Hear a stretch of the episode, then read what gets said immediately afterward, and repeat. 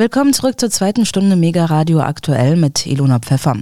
Weiter geht's mit dem Interview, das mein Kollege Alexander Boos im Rahmen unserer Serie Konzept Sozial mit dem Sozialexperten Robert Trittin zu Demografie und Statistikmanipulation geführt hat. Man muss Zahlen und Statistiken auch immer in Bezug zu etwas setzen, also immer im jeweiligen Kontext betrachten, erinnert Trittin und kritisiert im gleichen Atemzug, der Staat erzeugt Zukunftsängste und macht mit Politik Angst. Zum Beispiel vor Bevölkerungsrückgang und leeren Rentenkassen, unter anderem auch deswegen, um fragwürdige Finanzprodukte wie die gefloppte Riester-Rente verkaufen zu können. Mhm. Ja, auch Migration, um Löhne zu drücken, um, um billigere äh, Fachkräfte aus dem Ausland äh, anzuwerben. Okay, ist eine Sache, aber wie belastet denn Migration und Zuwanderung die deutsche Rentenkasse? Gar nicht. Okay. Oder die, Gar nicht. Oder sagen wir mal, die, die Migranten, die hier arbeiten, die zahlen natürlich in die Rentenkasse ein, das ist klar. Mhm. Aber Migranten, die herkommen, bekommen ja auch das ist der Punkt, die belasten ja, wenn sie nicht arbeiten, die Sozialkassen. Das wollte ich gerade. Genau, wollte ich gerade fragen, und wie, und wie die Sozialkassen, genau. Die werden ja schon belastet, ja. ne? Hm. Nicht die Sozial, die Rentenkasse, die gesetzliche Rentenversicherung ist ja beitragsfinanziert. Und da bekommt ja nur derjenige etwas, der auch Beiträge gezahlt hat. Genau, aber ist nicht diese, diese Mehrbelastung der Sozialkassen durch Migration, ist das nicht ein durchaus ein, ein veritables Problem? Ja, sicherlich. Wir müssen ja auch unterscheiden zwischen Migration und Flüchtlingsgeschichten und Asylbewerber. Asylbewerber sind ja keine Migranten, sind zwar auch Migranten, aber äh, Asylbewerber kommen ja zu uns, weil sie ein Anrecht auf Asyl haben. Das ist ja menschen, menschenrechtlich so verankert. Ja, und ich denke mal, da müsste man ansetzen und sagen, wir müssen für Frieden sorgen, wir müssen dafür sorgen, dass in den Herkunftsländern bessere Bedingungen sind, bessere Lebensbedingungen sind. Und wir dürfen nicht hergehen, diese Länder auszunutzen. Gut, kommen wir mal zurück zu unserem Kernthema Demografie. Ich hatte es vorhin schon angekündigt. Am 16. August war Statistiker Gerd Bosbach, über den wir jetzt auch schon häufig geredet haben, im Interview im Stern, hat darin davor gewarnt, die Zukunft Deutschlands als demografisches Desaster darzustellen. Historische Erfahrungen und internationale Vergleiche lehrten, dass der bevorstehende Renteneintritt der Boomer-Jahrgänge volkswirtschaftlich zu verkraften sei, sagte Bosbach dem Stern. Mit Blick auf steigende Ausgaben der Rentenkassen appellierte er, starren Sie nicht nur auf die absoluten Zahlen, die steigen immer, auch wegen steigender Preise. Entscheidend sei aber der Anteil an unserem Wohlstand und da liegen die Ausgaben für die Rente stabil bei etwa 10% des deutschen Bruttoinlandsproduktes. Wir haben weniger Erwerbsfähige, die deutlich weniger arbeiten und der Wohlstand ist dennoch explodiert. Aufgrund von Zuwächsen in der Produktivität sieht Bosbach das umlagefinanzierte Rentensystem, das wir ja haben, als langfristig nachhaltig an. Breche es nochmal kurz runter. Er sagt also, die historischen Erfahrungen und Statistiken zeigen, dass man mit weniger Arbeit in der modernen Industriegesellschaft sogar mehr Wohlstand erreichen kann und darum sieht er da auch jetzt dem Renteneintritt der Babyboomer-Generation eigentlich sehr gelassen entgegen. Was sagen Sie dazu, Herr Trittin? Wir haben ja ein, ein Verteilungsproblem. Für mich stellt sich das so dar, dass die, äh, die Wertschöpfung, also das, was, was hier in Deutschland erarbeitet wird, ist ungleichmäßig verteilt. Von meiner Arbeit beispielsweise profitiere ich zu wenig. Was Bosbach sagt, ist natürlich klar, äh, man kann nicht in die Zukunft blicken, das hatten wir vorhin schon mal gesagt. Er sagt, eine Bevölkerungsprognose bis zum Jahre 2050 ist das Papier nicht wert, auf dem es steht. Das ist unseriös und unwissenschaftlich, sagt er. Er sagt auch, und das sehe ich auch so, äh, wir sollen nicht auf die absoluten Zahlen starren. Die steigen immer. Die Preise steigen jedes Jahr. Jedes Jahr wachsen die Ausgaben für Autos oder Urlaub. Urlaub hat sich, glaube ich, jetzt um 30 Prozent erhöht, auch Auslandsurlaub. Entscheidend ist der Anteil an unserem Wohlstand. Und da liegen die Ausgaben für die Rente beispielsweise stabil bei etwa 10 Prozent des Bruttoinlandproduktes. Man muss die Zahlen auch in Bezug zu etwas setzen. Das heißt, die Gesamtausgaben für unsere Altersvorsorge liegen nach wie vor stabil bei 10 Prozent des Bruttoinlandsproduktes oder des Bruttosozialproduktes. Ja, genau das ist denn ist nämlich der Knackpunkt. Jeder Euro, der für die Rente ausgegeben wird, schmälert den Gewinn. Das ist dieser Zusammenhang, den ich versuchte vorhin schon mal darzustellen. Mhm. Also im Prinzip sagt Professor Bosbach, die Rentenkassen zehren unseren Wohlstand immer noch nicht auf, sozusagen. Ne? Das ist so ein bisschen seine These. Und das wird ja immer wieder so in der Öffentlichkeit auch von verschiedenen Parteien behauptet, dass das so wäre. Das verneint er gerne. Aber was ist denn nach Bosbach Statistikmissbrauch, Herr Trittin? Na, dass die Statistiken zugunsten oder zu Ungunsten der ärmeren Bevölkerung ausgelegt werden. Mhm. Das ist doch der Missbrauch, den ich vorhin versucht habe, anhand dieser Zahlen mit den Lehrern zu erklären. Mhm. Man, man, man hat doch reale Zahlen, die man missbraucht. Man braucht doch nur die eine Zahl nennen und die andere weglassen. Das ist so ein ganz einfaches Prinzip der Manipulation. Mhm. Um auch gewisse Stimmungen in der Politik zu erzeugen. Ja, ja natürlich. Ja, natürlich. Ähm, ja, kommen wir langsam zum Schluss. Ich habe ja noch zwei gute Beispiele, weil, weil Sie gerade gesagt haben, man, man macht auch von der Politik aus Angst vor der Zukunft. Bosbach schreibt in seinem Buch, der berühmte Club of Rome schockte ja vor einigen Jahrzehnten, ich glaube in den 70er Jahren, mit Untergangsszenarien für die Welt. Man hatte gesagt, das Öl wird ausgehen, Umweltverschmutzung wird bis zum Jahr 2000 so eklatant zunehmen, dass wir da schon quasi die große Umweltkatastrophe haben. Man hatte ein exponentielles Wachstum bei Industrie und Bevölkerung angenommen, aber am Ende kam raus, naja, also wir fördern immer noch Erdöl, jetzt im Jahr 2023.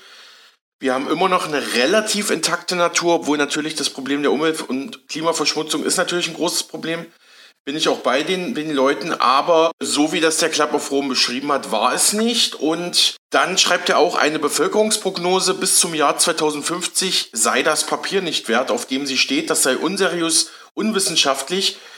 Das wird klar, wenn wir uns mal anschauen, was eine Bevölkerungsprognose aus dem Jahr 1950 für das Jahr 2000 alles übersehen hatte an Faktoren die Babyboomer-Generation, die Antibabypille, die natürlich auch Geburtenreduktion verursacht hat, Migration von Gastarbeitern aus der Türkei zum Beispiel, der Trend zu Single-Haushalten, höhere Scheidungsraten, Zusammenbruch der Sowjetunion und dann wieder die deutsch-russischen Aussiedler, die als Folge nach Deutschland kamen. Also diese ganzen Zukunftsprognosen sind, also schreibt Herr Bosbach, sogar unseriös und unwissenschaftlich, ja. Ja, natürlich sind die unseriös, weil man damit Stimmung erzeugen will. Ich wiederhole mich jetzt. Wir können nicht, obwohl wir es gerne möchten, wir können nicht in die Zukunft blicken. Ich weiß noch nicht mal genau, wie das Wetter morgen wird. Das sind ja Prognosen. Es kann, es kann ja auch ganz anders kommen. Es weiß aber auch niemand, was auf positiven Ereignissen auf uns zukommt. Und das finde ich gut, dass man nicht in die Zukunft blicken kann. Ein altes Herrschaftsinstrument ist Angst erzeugen. Angst vor dem Morgen. Ich habe mir angewöhnt, den heutigen Tag zu genießen oder anders gesagt, es ist genug da, dass jeder gut geben kann und da sind wir wieder bei dem Verteilungsproblem. Ja, man muss, man muss nur hergehen und das, was da ist, besser verteilen. Ja, was können wir jetzt als Fazit sagen? Wie gehen wir jetzt raus? Was sollten die Hörerinnen und Hörer hier mitnehmen aus dem Gespräch? wenn kritische Wissenschaftler weitgehend zum Schweigen gebracht sind und es in den etablierten Medien kaum noch jemand gibt, der wenigstens versucht, unvoreingenommen über umstrittenes Thema zu berichten, wenn die Medien stattdessen in erkennbar propagandistischer Weise emotionalisieren und eine Seite des Diskurs radikal abwerten, wie das unter anderem bei dem Thema Demografie geschieht, dann kann kein Konsens mehr entstehen. Zweitens, mit der Demografiekeule wird versucht, viel zu erklären, warum wir zum Beispiel Ehrenamtliche in der Pflege brauchen. Angeblich fehlen Fachkräfte. Das hatte ich vorhin auch gesagt. Wir haben einen Fachkräfteüberhang. Tatsächlich werden, werden aber keine Leute eingestellt, weil Personal nun mal kostet und somit, wie gehabt, den Gewinn schmälert. Es ändert sich nichts, wenn wir uns nicht ändern. Das bedeutet für mich, und das sage ich immer, immer wieder, das bedeutet für mich, Verantwortung zu übernehmen. Wir können zwar nicht in die Zukunft blicken, wir können aber unsere Zukunft gestalten. Vielleicht fangen wir mal damit an, bei den nächsten Wahlen die zu wählen, die für eine angemessene Besteuerung des unermesslichen Reichtums eintreten, oder wir wählen mal die zurzeit aktuell, die für Frieden eintreten, oder wir wählen einfach mal die, die für die Realisierung der sozialen Menschenrechte eintreten. Also mein Fazit, wenn kritische Wissenschaftler weitgehend zum Schweigen gebracht sind und ich staune, dass Professor Wurstbach sogar im, ja, in einer bekannten Zeitschrift ein Interview geben konnte. Man verschweigt ja diese kritischen Stellungnahmen von, von Wissenschaftlern gerne. Wir als Bevölkerung, wir als die, auch der ärmere Teil der Bevölkerung muss aktiv werden sagt abschließend Robert Trittin, Berliner Referent für Soziales und früherer Vize der Nationalen Armutskonferenz NAK. Sie hörten die vierte Folge unserer Serie Konzept Sozial. Und wie Sie zu Beginn unseres aktuellen Interviews bereits hören konnten, Robert Trittin war es auch, der unseren Sender im Juli 2023 ins Abgeordnetenhaus von Berlin geholt hatte. Dort im Berliner Landesparlament fand nämlich vor wenigen Wochen eine Infoveranstaltung zum Thema Obdachlosigkeit statt. Betroffene und soziale Organisationen kamen zahlreich. Eingeladen hatte die Präsidentin des Abgeordnetenhauses, CDU-Politikerin Cornelia Seibelt. Außerdem mit dabei waren eine frühere Senatorin für Soziales, weitere Abgeordnete unterschiedlicher Parteien und Vertreter der Berliner Stadt- und Senatsverwaltung. Mein Kollege Alexander Boos war vor Ort und konnte hitzige Diskussionen und Wortmeldungen direkt miterleben und für uns aufzeichnen. Vielleicht fangen wir damit an, wie die ganze Sache losging.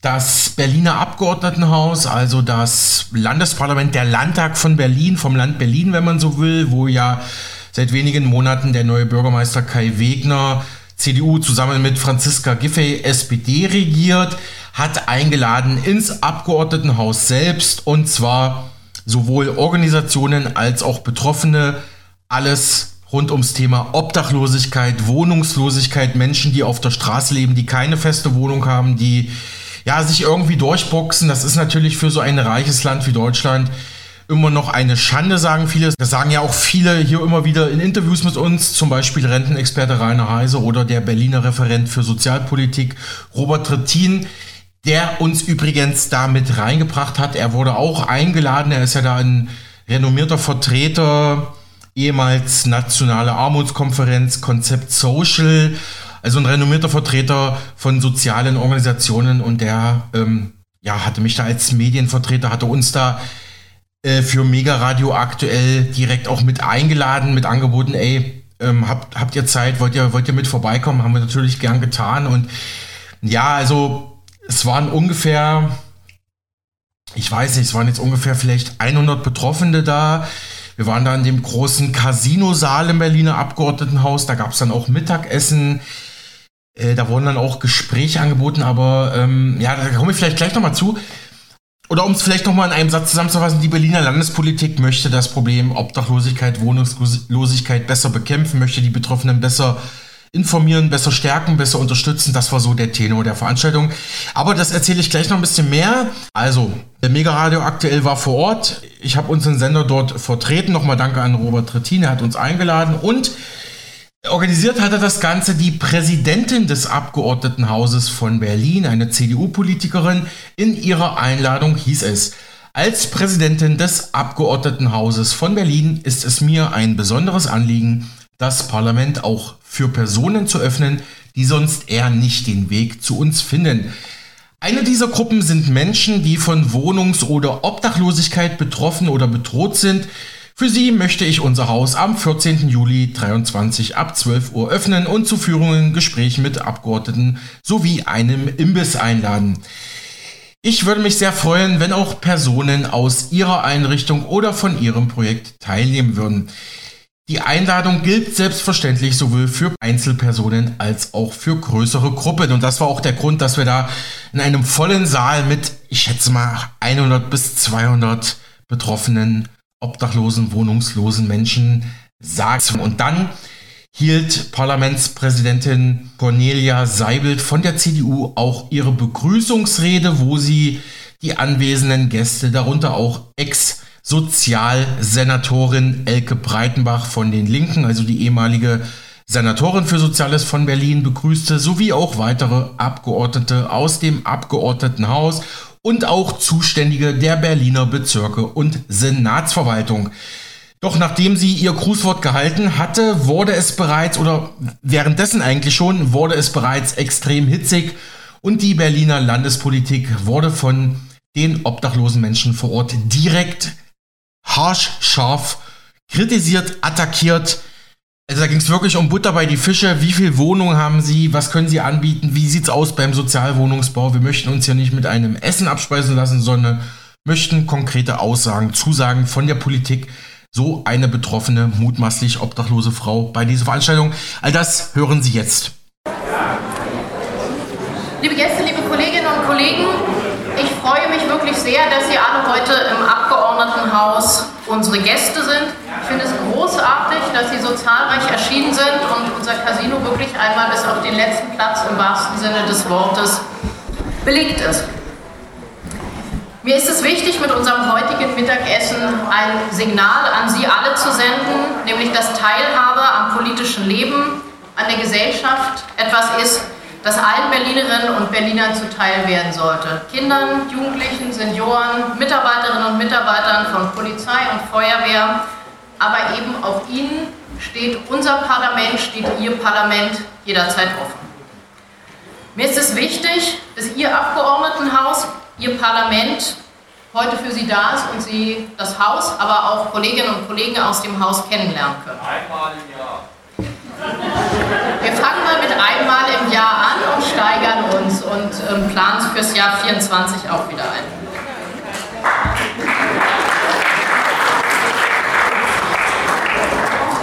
Ich habe deswegen Ihr Parlament gesagt, denn in diesem Haus wird Politik für alle Berlinerinnen und Berliner gemacht, also auch für Sie. Und deswegen war es mir wichtig, heute diese Einladung auszusprechen und auch Sie in die Mitte des politischen Zentrums von Berlin zu holen. Und mir ist bewusst, dass diese Einladung für den einen oder anderen von Ihnen vermutlich eher überraschend gekommen ist. Das zeigt mir aber auch, wie wichtig der heutige Tag ist. Und es ist, das habe ich eingangs schon gesagt, eine Premiere. Ähm, und wir werden sicher auch heute noch das eine oder andere lernen, was wir im nächsten Jahr besser machen können, was man besser ausgestalten kann, als wir es heute gemacht haben. Für mich ist es auch eine Premiere, aber ich hoffe, wir sind am Nachmittag ähm, alle zufrieden und haben alle was mitgenommen aus dem Tag. Wichtig, wichtig ist mir, die sozialen Brüche in unserer Gesellschaft nicht einfach hinzunehmen und das geht auch den Kolleginnen und Kollegen so, die hier heute mit mir aus dem Abgeordnetenhaus sind. Und vor allem, das passt dann zu, wie viele Wohnungen haben Sie gebaut, wir Politiker müssen uns mehr anstrengen, das Auseinanderdriften in so unserer Gesellschaft aufzuhalten und den Zusammenhalt zu fördern. Und natürlich, natürlich ist das leichter gefordert als getan. Weder, weder, Armut ist ein Makel noch Wohnungslosigkeit ist ein Makel, aber Armut gepaart mit Obdachlosigkeit dürfen wir einfach als Politiker nicht hinnehmen. Damit dürfen wir uns nicht zufrieden geben und wir brauchen deswegen Wohnungen für alle Menschen, die ihre Wohnung verloren haben bzw. eine Wohnung in Berlin suchen und den Wunsch haben, wieder ein Dach über dem Kopf zu haben. Aber das ist natürlich in einer Stadt, in der definitiv zu wenig Wohnraum für alle besteht, kein Selbstläufer und nicht so einfach umzusetzen. Trotzdem darf uns das nicht davon abhalten, diesen Zustand zu überwinden. Denn wenn wir uns als Gesellschaft mit Armut oder mit Obdachlosigkeit abfinden, dann verlieren wir die soziale Balance und gefährden unsere auf Ausgleich fußende demokratische Gemeinschaft. Darauf ist ganz klar der politische Auftrag für uns Kolleginnen aus dem Abgeordnetenhaus abzuleiten, wer eine Wohnung braucht, der muss sie auch bekommen. Denn nur mit einer Wohnung kann der soziale Anschluss gelingen. Das bedeutet aber auch, wir in der Politik müssen uns noch mehr anstrengen, da gibt es wenig zu beschönigen. In den vergangenen Jahren hat es erhebliche Bemühungen gegeben, mehr Wohnraum für obdachlose Menschen zu schaffen, mehr Kältehilfeplätze anzubieten durch die besonderen Herausforderungen der Pandemie gemeinsam zu kommen, die stetige Unterstützung der Bahnhofsmission zu verfestigen. Und ich habe vorhin zu Elke Breitenbach, meiner Kollegin und ehemaligen Senatorin für Soziales, gesagt, dass ich mich besonders freue, dass sie heute hier ist, weil sie in ihrer fünfjährigen Amtszeit viel dafür getan hat, das Thema Obdachlosigkeit von einem Randthema in die Mitte der Politik und in die Mitte der Gesellschaft zu holen. Dafür auch an dieser Stelle nochmal vielen Dank und vielen Dank, dass Sie heute hier sind.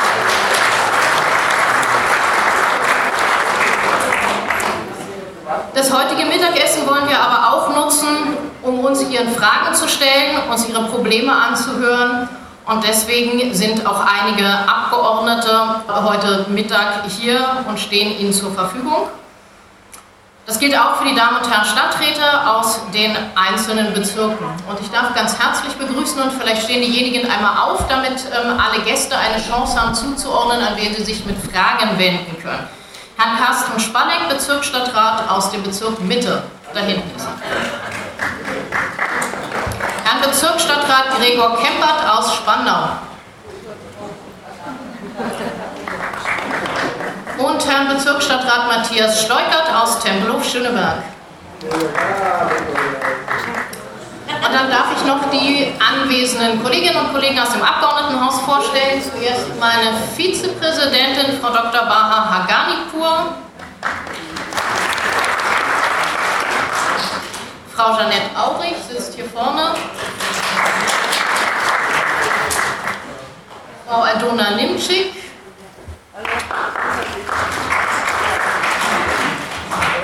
Frau Breitenbach.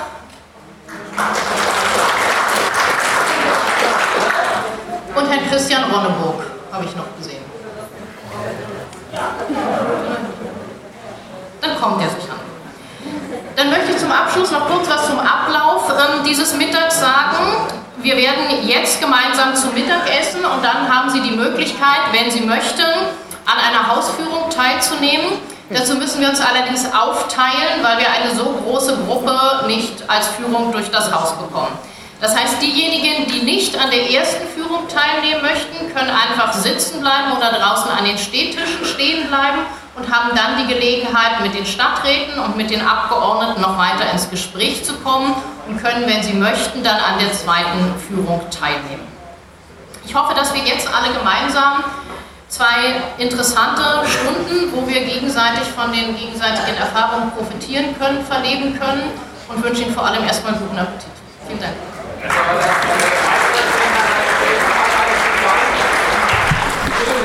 Das jetzt heißen, dass es gar kein gemeinsames Gespräch mehr geben wird, dass es hier keine gemeinsame Debatte geben wird und dass es auch keine gemeinsame Information über eventuelle Schritte, die Sie jetzt neu gemacht haben, geben wird? Oder Wollen Sie uns jetzt hier nur abspeisen oder was? Ja, wir wollen jetzt fragen ja, und nicht jetzt essen, weil wir wollen jetzt was wissen.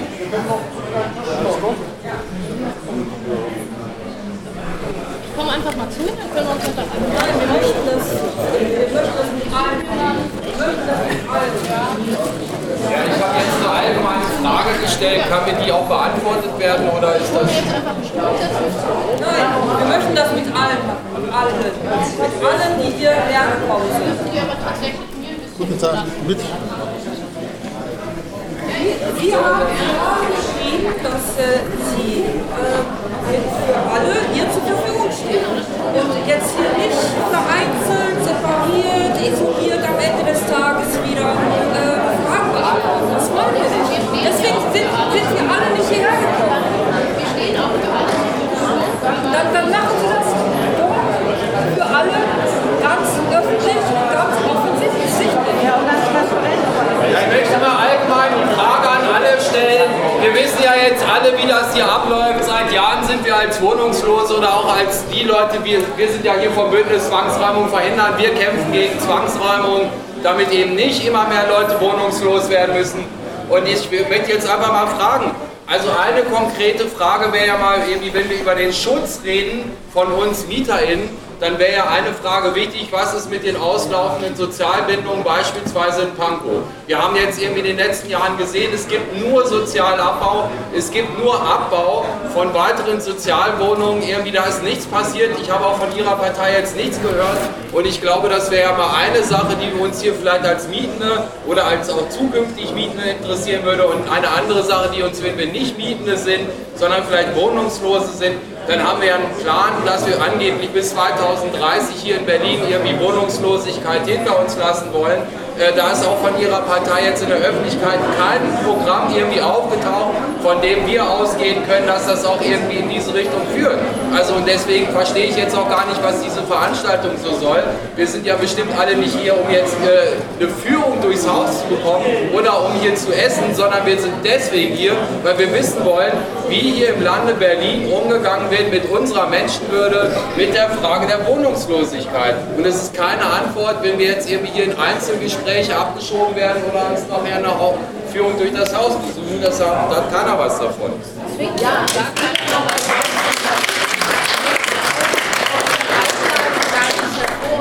weil Sie als Repräsentantin des Abgeordnetenhauses laden zum Gespräch ein.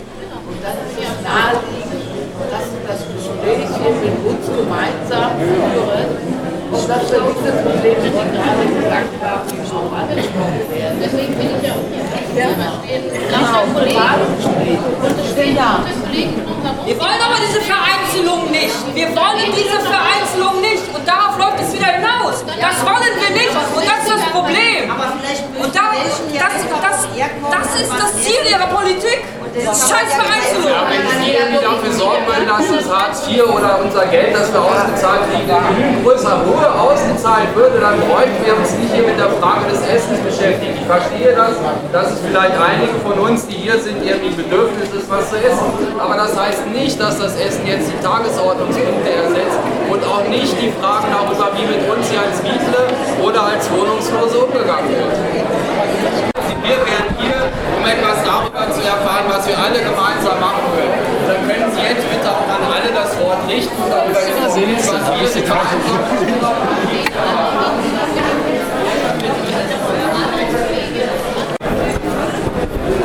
Die Menschen, die jetzt hier sind und jetzt erstmal was essen wollen, wir essen gemeinsam. Und dann werden die Fragen beantwortet, können wir das so machen? Ja. Wäre das ein Kompromiss? Ja, ja. Dann bitteschön. Sehr gerne. Guten Appetit. Sie hörten diesen Mega-Radio aktuell Mitschnitt von der Infoveranstaltung am vergangenen Freitag im Berliner Abgeordnetenhaus mit Parlamentspräsidentin Cornelia Seibelt von der CDU, zu der viele obdachlose und wohnungslose Menschen eingeladen und gekommen waren. Ich war für unseren Sender ja vor Ort und konnte da Folgendes beobachten. Ich habe mich dann noch ja mit einem Chef von einem Bündnis, das sich gegen Zwangsräumung einsetzt, äh, unterhalten. Der meinte also, wir sind hier schon mit ähm, direkten Zielen hingekommen. Wir hatten auch überlegt, ob wir vielleicht das Parlament jetzt auch übers Wochenende besetzt halten, solange bis unsere Forderungen ja akzeptiert werden, bis unsere Forderungen angenommen werden, bis die Politik sich bewegt. Das wollten aber die Veranstalter, also die Berliner Landespolitik, wollte das erstmal nicht, sondern da war der Plan, okay, erstmal das Grußwort von der Parlamentspräsidentin, dann gemeinsames Mittagessen. Danach sollte die große Gruppe in zwei kleinere Gruppen aufgeteilt werden. Dann hieß es ja, diese beiden Gruppen hätten jetzt die Möglichkeit, äh, Führungen durchs Parlamentsgebäude zu bekommen und danach natürlich auch die Möglichkeit, ihre Probleme, ihre Probleme aus den Bereichen Obdachlosigkeit, Wohnungslosigkeit dann noch direkt mit zuständigen Politikern und Senatsverwaltungsvertretern zu besprechen. Das wollte aber diese Organisation nicht.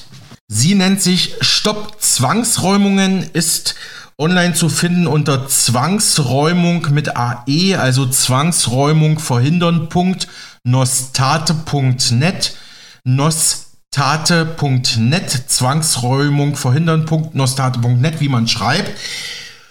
Die sind übrigens auch in der Initiative Mietenwahnsinn stoppen integriert. Die hatten wir auch schon durch Peter Schmidt zum Beispiel bei uns im Programm auch Robert Trattin hat immer wieder auf sie verwiesen und der Chef vom Bündnis Zwangsräumung, der sich nur als André vorstellte, hatte dann mit seinen Mitstreitern vor Ort im Casinosaal in, im Landtag von Berlin einen spontanen Stuhlkreis gebildet.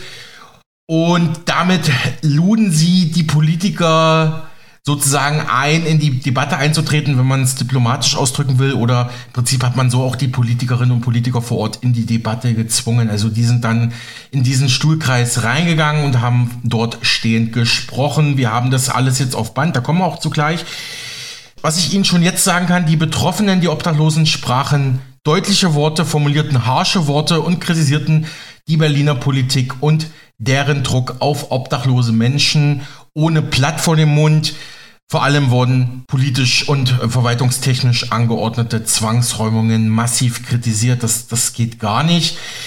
Die Politik, die Vertreter der Politik wiederum versuchten dagegen zu argumentieren und versuchten auch die Hand zu reichen und beantworteten Berlins spezifische Fragen zu Obdach und Wohnungslosigkeit. Laut aktuellen Schätzungen sollen mindestens 10.000 Menschen in der Hauptstadt ohne Wohnung und Obdach wohnen. Außerdem ging es natürlich auch dann Außerdem wurden natürlich auch Fragen zu einzelnen Berliner Straßen, zu Betreuungsstellen und Wohnprojekten in der Bundeshauptstadt gestellt. Und es ging auch um damit in Zusammenhang stehende juristische Konflikte und Zwangsräumungen. Um zu verhindern, wir haben da auch gewisse, äh, ja, wie soll ich sagen, halt eben, äh, wir haben da halt in der Folge halt eben vielerlei Erfolge in den letzten Jahren eingesammelt, weil viele von den Betroffenen, die zu uns gekommen sind, in ihren Wohnungen bleiben konnten oder auch durch unseren gemeinsamen Kampf eine neue Wohnung bekommen haben oder andere Möglichkeiten dafür zur Unterbringung. So und äh, also insofern mich würde es wirklich mal interessieren, wer, also ich habe beispielsweise auch schon zweimal äh, eine Zwangsräumung von meinem Vermieter äh, bekommen, das, aber beide Male konnte ich mich halt eben mit den bösen Zwangsräumungen verhindern dagegen durchsetzen und ich musste dann nicht wohnungslos werden.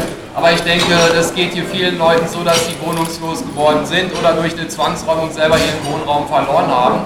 Und äh, ja, ich mache da jetzt nochmal, ich sage da nochmal ein paar Sätze dazu, weil das Ganze ist ja, das fängt ja sozusagen, das Problem fängt ja an mit, dem Eigentums, mit der Eigentumsgesetzgebung. Ne? Wenn Leute halt eben mehr Macht haben aufgrund ihrer, ihres Statuses, dann können sie mit uns offenbar machen, was wir wollen und wir sind alle selber sehr hilflos dem gegenüber.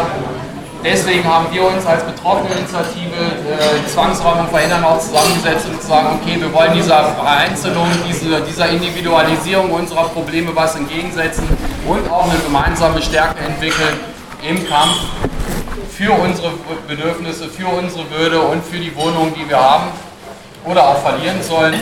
Und äh, ihr wisst das bestimmt selber auch, die ihr das alles schon mal mitgemacht habt, was das für ein Problem ist, was da für äh, Belastungen auf einen zukommen, wie das gesundheitlich für uns wirkt. Irgendwie einmal auf der psychischen Seite traumatisierend, auf der anderen Seite halt natürlich auch die Folgen irgendwie für uns körperlich. Das heißt, einerseits haben wir halt eben den Druck der Zwangsräumung als erstes zu erleben. Da geht es direkt schon um unser Leben. Herz, äh, Herz-Kreislauf-Zusammenbrüche und so weiter sind die Folgen davon. Und wenn wir dann nachher auch in die Wohnungslosigkeit kommen, gehen diese Probleme verschärft weiter und in der Wohnungslosigkeit kriegen wir auch nicht die Unterstützung, die wir brauchen, um uns dort irgendwie menschenwürdig aufzuhalten. So, wir kennen diese Probleme alle und äh, wir würden natürlich gerne euch dazu einladen, irgendwie jetzt nochmal darüber nachzudenken, was wir gemeinsam tun können. Eine Möglichkeit wäre ja, wir sagen halt eben gleich, wir bleiben hier und gehen gar nicht erst, bevor es irgendwelche Zusagen gibt, zu den, äh, zu den Wünschen und Bedürfnissen, die wir jetzt hier formulieren. Das wäre so eine Möglichkeit, könnte ich vorschlagen. Wir können uns natürlich auch vielerlei anderer Sachen ausdenken oder uns auch überlegen, wo wir uns gemeinsam organisieren. Aber jetzt äh, habe ich vielleicht auch schon zu viel gesprochen, deswegen würde ich gerne mal von euch nochmal wissen, warum ihr hier seid. Äh, Ja, also mein Name ist Dietrin Schmidt. Ich bin, mein Name ist Dietrin Schmidt. Ich bin seit 14 Jahren wohnungs- und obdachlos und ich erlebe das eben so, wie er das sagt, weil äh, meine rechtliche Auffassung ist, dass, äh, dass eben Menschenrechte hier als Leistung des Staates ausverkauft werden. Es gibt keine Umsetzung eins zu eins, sonst hätten wir das Recht auf Wohnen und wären nicht obdachlos. Das ist in, in meinen, äh, ich, ich beschäftige mich äh, mit, mit, äh, seit 13 Jahren mit diesem Problem und äh, leider ist dieser Staat nicht, äh, also diese staatliche Vertreter nicht verklagbar. Äh, es, es geht international genauso wenig, weil äh, kein Land dieser Welt setzt Menschenrechte wirklich um. Und das ist unser Problem und deswegen existiert Obdachlosigkeit und ich finde, äh, dass man eben erst dieses Problem, äh, dass man eben Menschenrechte nicht als staatliche Leistung ausverkaufen darf, das muss beendet werden und dann wird auch Obdachlosigkeit beendet werden. Jetzt hat sich die EU bzw. auch viele politische äh, Vertreter hier aus unserem Land entschlossen, 2030 Obdachlosigkeit und Wohnungslosigkeit zu beenden.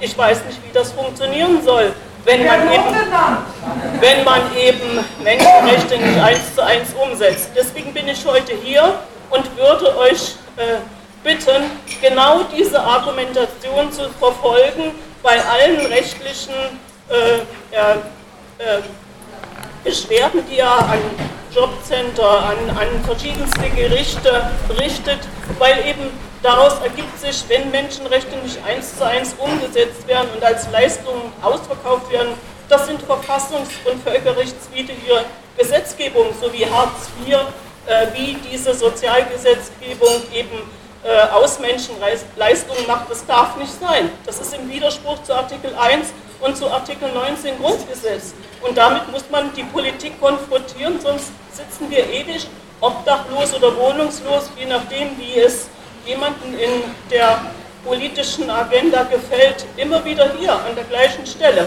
Und das wollen wir nicht. Wir wollen nicht verschoben werden als Obdachlose, sondern das Problem muss beseitigt werden, indem wir Menschenrechte erwirken, erstreiten. Und das muss uns allen klar sein. Ich danke euch.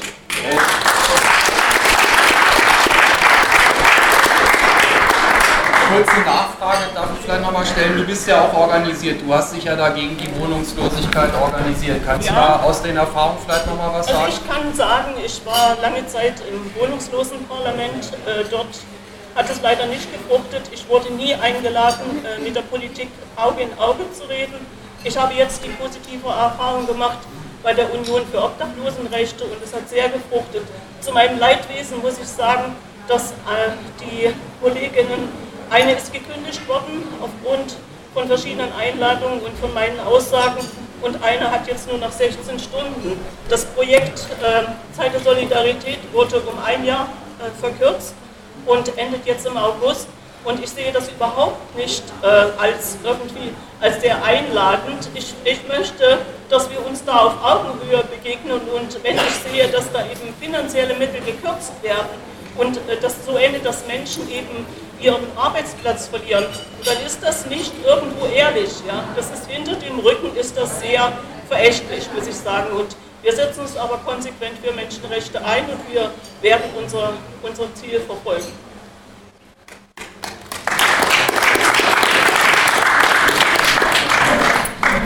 Aber ist doch absurd, wir sind hier im Abgeordnetenhaus. Ich meine, dafür sind wir hier. Ähm, ja, genau, was, was, was, sagen Sie denn dazu? Sie sind angesprochen. Ne?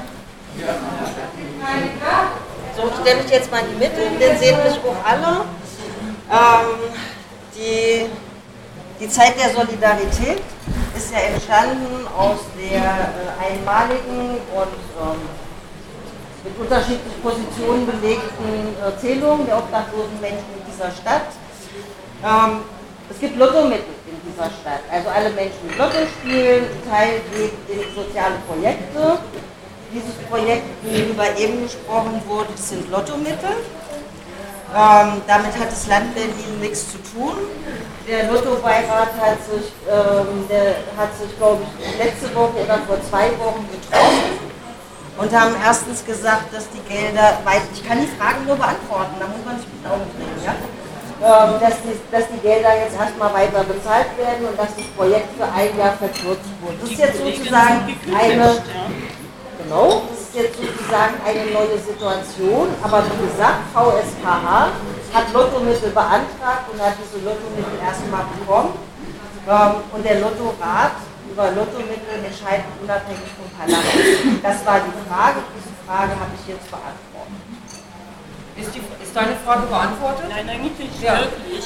Also ich muss sagen, wenn es dann spontan dazu kommt, während der Zeit, als es noch bewilligt ist, und es ist spontan nach der Einladung äh, zur Qualitätsentwicklung zur Ältehilfe spontan, dann werden die Mittel verweigert. Es gibt äh, Kündigungen und äh, um, um dann später dann wieder die Mittel dann einfach zu bewilligen, das ist in meinen Augen nicht irgendwo akzeptabel, weil es macht keinen Sinn, diese Menschen an ihrer Arbeit zu hindern bzw. sie zu behindern, weil sie eben finanziell nicht so gestellt sind, dass wir Rücklagen haben. Wir haben seit der Solidarität äh, äh, erst äh, kennengelernt äh, und im Dezember, im äh, März haben wir uns gegründet als Union für Obdachlosenrechte Berlin und daraufhin wurden dann die Mittel gestrichen. Also ich verstehe es nicht von heute auf morgen, ja? nicht etwa im langen Zeitraum, sondern von heute auf morgen wurde uns präsentiert, es gibt keine Mittel mehr. Und damit wurde auch die Kündigung von beiden, also die eine arbeitet nur noch 16 Stunden, die andere wurde fristlos gekündigt.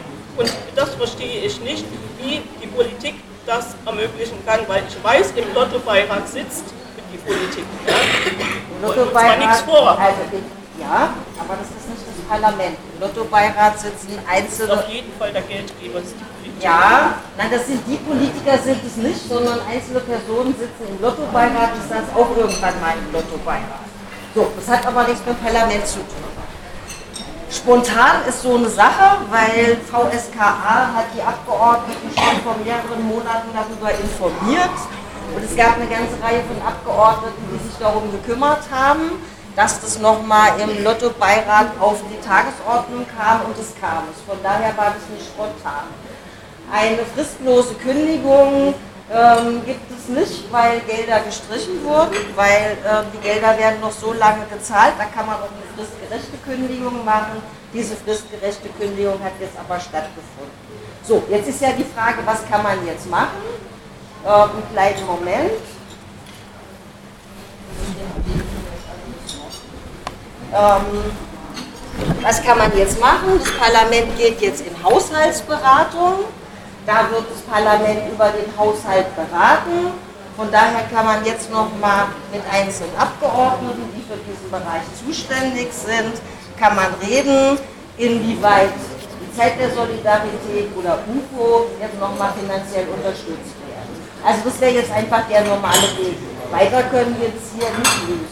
Was ist mit der Unterstützung der Habersatzstraße? Was mit der Unterstützung der Habersatzstraße ist? Ja.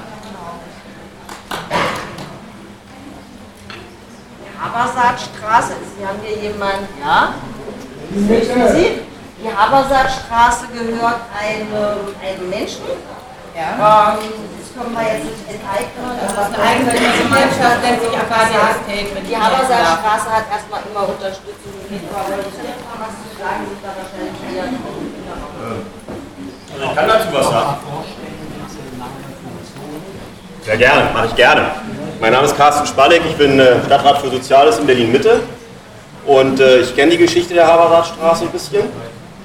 Ähm, die hat ja ganz am Anfang äh, Herr von Dassel noch intensiv begleitet, hat äh, viele Zusagen gemacht, hat auch äh, Vereinbarungen mit dem Eigentümer, mit der Eigentümergesellschaft ähm, abgeschlossen oder eingegangen, wo im Kern formuliert wurde, dass wenn den Bewohnerinnen und Bewohnern eine temporäre Nutzung erlaubt wird, ähm, auch ein gewisses Baurecht äh, für seine geplanten Neubaumaßnahmen ja, dann eingerichtet wird.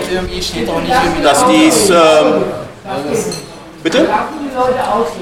Ich habe Ihre Frage gerade nicht verstanden, ja, weil ich gerade selber geredet habe und versucht habe, auf die Frage zu genau, antworten. Ich verstehe nicht, weil wir beobachten jetzt ja diesen Prozess schon seit mehreren Jahren in der Habersatzstraße und dort sind halt eben für die Leute, die da wohnen, immer nur minimalste Zusagen gemacht worden, immer nur äh, fristmäßig bis zum nächsten Wochenende quasi und der Druck auf die Betroffenen und auf die MieterInnen in dem Haus geht ja immer noch weiter von den, also, von den Eigentümern. Also da zum einen, zum einen stimmt das nicht, was Sie gesagt haben, es gibt gar keine Fristen mehr weil alle Fristen ausgelaufen sind.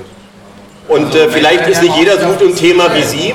Deswegen ist es auch gut, wenn ich die Chance hier bekomme, mal zu sagen, dass es ja privates Eigentum ist. Äh, Sie hat gerade das erwähnt äh, und es gibt ein Baurecht und ähm, die Senatsverwaltung für Soziales, wie sie damals noch hieß, hat gesagt, ja, wir unterstützen den Bezirk, um eine sozialarbeiterische Betreuung durch die neue Chance dort durchführen zu lassen. Ja, ist aber nicht mehr. Ist aber nicht mehr, ist aber nicht mehr weil die, eben erwähnte Senatsverwaltung für Soziales gesagt hat, wir können nicht erkennen, welche Perspektive es dort gibt. Wir haben keine Strategie. Wir wissen, es gibt Baurecht. Wir wissen, wir sind auf die Mitwirkung des Eigentümers angewiesen. Und solange der Eigentümer nicht bereit ist, hier mit uns ins Gespräch zu kommen, beziehungsweise auf unsere Forderungen oder Wünsche einzugehen, werden wir darüber hinaus auch äh, keine weiteren finanziellen Leistungen gewähren. Sie haben auch gesagt, dass Sie es äh, schlichtweg akzeptieren oder hinnehmen müssen, dass die Eigentümerin sagt, ich dulde den Aufenthalt der neuen Chance in dem Gebäude selber nicht mehr. Das Vorortbüro, so nenne ich es mal, wurde ja ähm, aufgelöst und es wurde einige Hausnummern weiter dann verlagert in eine eigene Räumlichkeit, um dort weiterhin die Unterstützungsleistung anzubieten. Aber ganz offiziell ist es so, dass die Einführung gesagt hat, wir dulden den Aufenthalt nicht mehr. Jetzt kommt das Thema Zwangsräumung. Könnte passieren. Dazu muss die Eigentümerin aber tätig werden. Sie muss dann zu Gerichten gehen. Sie muss dann im Zweifel äh, dieses äh, auch äh, versuchen durchzusetzen. Ich weiß, da gibt es ja schon Aussagen zu, dass das da verhindert werden wird. Aber an diesem Punkt sind wir derzeit nicht. Wir wissen nicht, was und wann die Eigentümerin vorhat. Das heißt, die Situation, die für viele nicht nur unangenehm ist, sondern von extremer Unsicherheit geprägt ist, wird wahrscheinlich bis auf weiteres erstmal so andauern. Ja, aber machen Sie äh, ganz aktiv dagegen, die Bewohner, die neuen und auch die Landwirte der Straße nach Klarheit bekommen? Weil die, die ehemals Obdachlosen, die hier besetzen oder wohnen, können sich was sie möchten, ja, äh, gehen die ganze Zeit in die Klaren haben keine soziale Straßen mehr, die dort betätigt ist. Ja, aber was ist notwendig, um weiterzukommen? Also ich habe mhm. mir da auch Hilfe gesucht und ähm, mittlerweile schaffe ich Verkehrseinheiten zu arbeiten. Das war Gesundheit. Das, das, hm? Ich habe verschiedene. Andere, andere Menschen in unserem Haus gehen auch zur Arbeit in diesem Wohnraum, die jetzt auch gleich passieren, was da haben der Dach, sind sie auch wieder auf der Straße. Aber das Dach ist gesetzt, gesehen wir vorher. Also wenn Sie, wenn Sie sich in dem, wenn Sie in dem Gebäude wohnen, oder besetzen, sich dort aufhalten, dann haben Sie wahrscheinlich mindestens, dann haben Sie wahrscheinlich mindestens zweimal vom Bezirksamt eine, ein Informationsschreiben bekommen, wo die Lage geschildert wurde, wo auch dargestellt wurde, dass es in der Tat unterschiedliche Personengruppen gibt. Es gibt nämlich die sogenannten Altmieter, die teilweise seit 10, 15 oder mehr Jahren dort wohnen, die Mietverträge haben, ganz normale Mietverträge. Ich glaube, das sind acht, acht oder neun Mietparteien, die jetzt eben auch mit den Mitteln des Rechtsstaates sagen, ich lasse mich hier nicht rauskündigen, Verwertungskündigung, die erste Verwertungskündigung, die ja denen zugestellt wurde, ist ja zurückgewiesen worden. Die erste Verwertungskündigung ist auch vom Gericht zurückgewiesen worden. Und die Eigentümerin hat jetzt eine zweite auf den Weg gebracht. Das machen jetzt die mit einem Mietvertrag, die gesagt haben, wir lassen uns das nicht gefallen, wir gehen da gerichtlich gegen vor. Dann haben wir die andere Personengruppe, die dort ohne Mietvertrag wohnt. Den haben wir auch gesagt, ähm, auch wenn es jetzt nicht die sozialarbeiterische Betreuung gibt, es gibt immer Angebote vom Sozialamt, die sogenannten 67er-Hilfen, es gibt Beratungsangebote, das heißt, wer konkrete Bedarfslagen hat oder Hilfebedarfe hat, kann oder konnte, das war auch eine Aufgabe, die die Neue Chance äh, übernommen hatte, dann unterstützen zum jeweiligen Sozialträger, also die jeweiligen Sozialämter oder Jobcenter gehen, um sich dort dann Unterstützung und Hilfe zu holen. Das haben wir mehrfach gesagt und das wird dann auch, wenn es beantragt wird, unterstützt. Haben Sie zum Beispiel einen Punkt, und das haben viele meiner Mitbesetzer, ja, haben Sie im Moment gar keine die Chance, in irgendein Wohnheim zu kommen, weil die meisten Wohnheime Hunde ablehnen. Also wir haben auch nicht mal Wohnheime, wo du deinen Hund mitnehmen kannst, weil ich mein Baby jetzt dann auf der Straße lasse und alleine irgendwo einziehen kann. Also, das darf ich doch nicht machen. Ja, aber die nehmen keine an. Die nehmen keine an. Also ich habe mich selber erkundigt. Ich habe im Moment keine Chance, in Wohnheim zu kommen, was Hund hätte. Mein Mann hat Hund, ist da äh, ja, wohnhaft, aber halt ohne polizeiliche Anmeldung. Das ist, ich weiß nicht, das letzte Schreiben von Herrn Schwalek, was äh, an der Tür bei uns gelegt wird, ähm, da steht einfach mal nichts drin. Die, die, die sagen, es wird sich gekümmert, ja, der, der runde Tisch, ja, der, der bei der BVV mit verabschiedet wurde am 15.12., ist gar nicht äh, mehr im Gespräch. Warum, werden wir nicht äh, eingezogen? Die Idee war doch toll. Also, deshalb habe ich gesagt, die Langzeitmieter, die ehemals Obdachlosen, neue Chancen, Einstieg und die Eigentümer und die Senatsverwaltung. Und die letzten beiden haben gesagt, nein, wir nehmen nicht daran teil. Auch das Schreiben kennen Sie wahrscheinlich, wo die Senatsverwaltung gesagt hat, wir sehen derzeit keine Notwendigkeit, an einem solchen runden Tisch teilzunehmen, weil es keine Strategie gibt, mit diesen Leuten umzugehen. Aber Wenn es diese Strategie gibt. Warum bestraft ihr nicht den Leerstand? Die Würde des Menschen.